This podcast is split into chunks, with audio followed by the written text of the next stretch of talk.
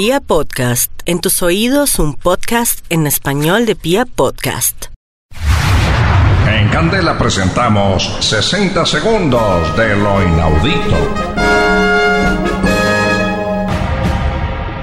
Entre 1911 y 1916 se vivieron los tres accidentes marítimos más importantes del siglo XX.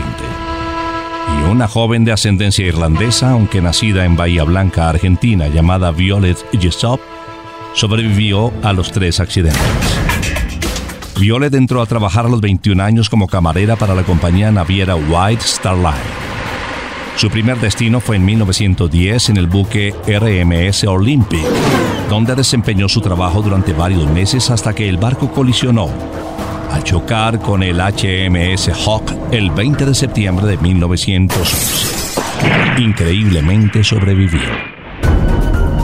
El 10 de abril de 1912 subió como camarera al Titanic y la madrugada del 14 al 15 de abril el barco colisionó con un iceberg y naufragó. Violet de nuevo salió sana y salva. En 1916, a bordo del barco Britannic realizó tareas de enfermería en la Primera Guerra Mundial. El 21 de noviembre, el buque chocó con una mina en el mar Egeo. Y de nuevo la joven se salvó. ¿No es inaudito? Hemos presentado 60 segundos de lo inaudito.